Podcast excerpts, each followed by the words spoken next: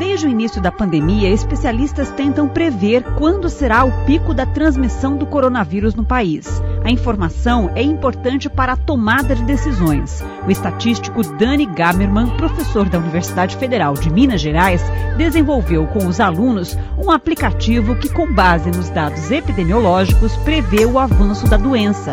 E o aplicativo prevê um pico no dia 16 de julho, com uma margem de acerto para antes ou depois desta data.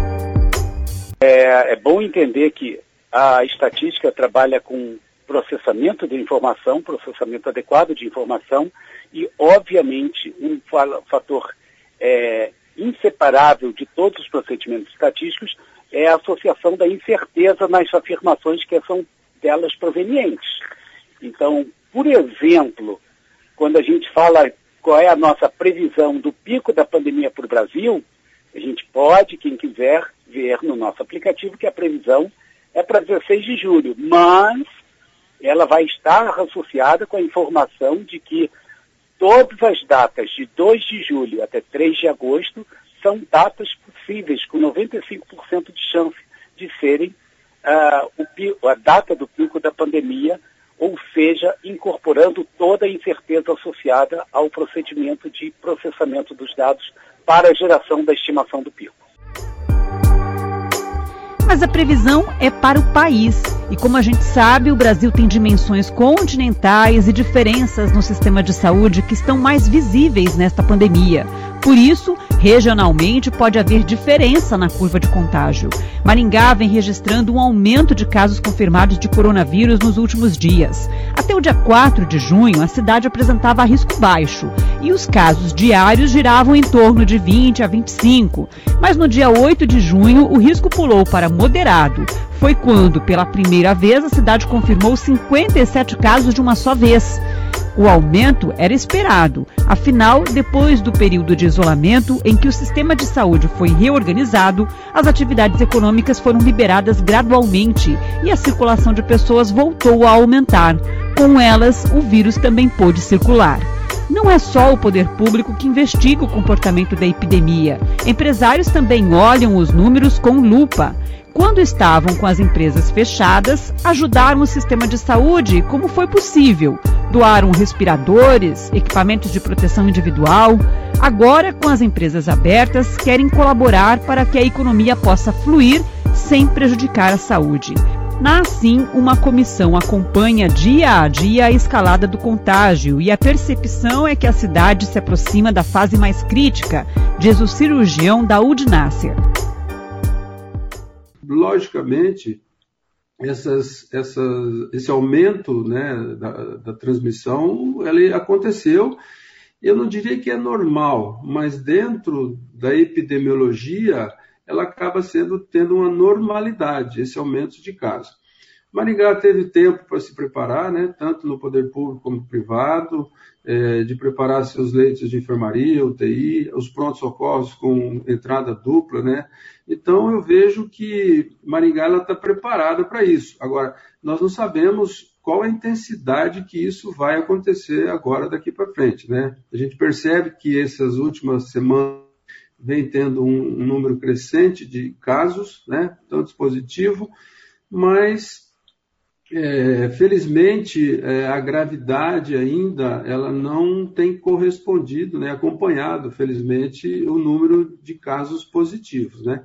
Ou seja, nós aumentamos bastante os casos positivos, mas a, a, gravidade ela tem se mantido razoavelmente, aí, tem aumentado, mas em menor grau. E como ajudar neste momento? O melhor que podemos fazer é aumentar o rigor dos cuidados contra o vírus, mas ao contrário, há uma espécie de relaxamento das medidas preventivas. E isso é muito perigoso. E a gente tem que torcer para que as pessoas se conscientizem disso, né? É, que tem o que eu vejo muito que as pessoas muitas vezes não têm cuidado, né? Ou não usam máscara, não lavam a mão, não tem, é, é, tem uma convivência muito de perto com as pessoas, né? As pessoas eu vejo que não são, não estão conscientizadas, algumas ainda, sabe? E isso é um problema, porque você pode, nesse relacionamento, contaminar uma pessoa que tem uma reação é, muito forte ao, à doença, né? Porque a doença, na maioria das vezes, ela não tem problema nenhum. Mas alguns pacientes têm uma resposta inflamatória pulmonar violenta que leva à mortalidade. As pessoas, às vezes, elas não têm respeito pelos outros e não é, tomam cuidado né, de usar uma máscara, de lavar a mão, é, de usar um álcool em gel, um álcool 70% líquido, mas ela tem que pensar no próximo. Né? Se você tem um paciente diabético, hipertenso, que tem uma reação inflamatória maior, é, esse paciente pode ser contaminado por ela, que às vezes ela tem a doença e não sabe, e tem um risco de mortalidade maior. Então, eu acho que a nossa população precisa ter mais respeito com as pessoas né, que você está ao seu entorno. Né? Também integrante da comissão da ASSIM, o radiologista Érico Diniz da Silva acredita que o momento é extremamente decisivo, uma questão de responsabilidade social e todo mundo precisa contribuir. Não se pode admitir um relaxamento de cuidados como o uso da máscara, a limpeza das mãos e dos ambientes e principalmente não se pode permitir aglomerações.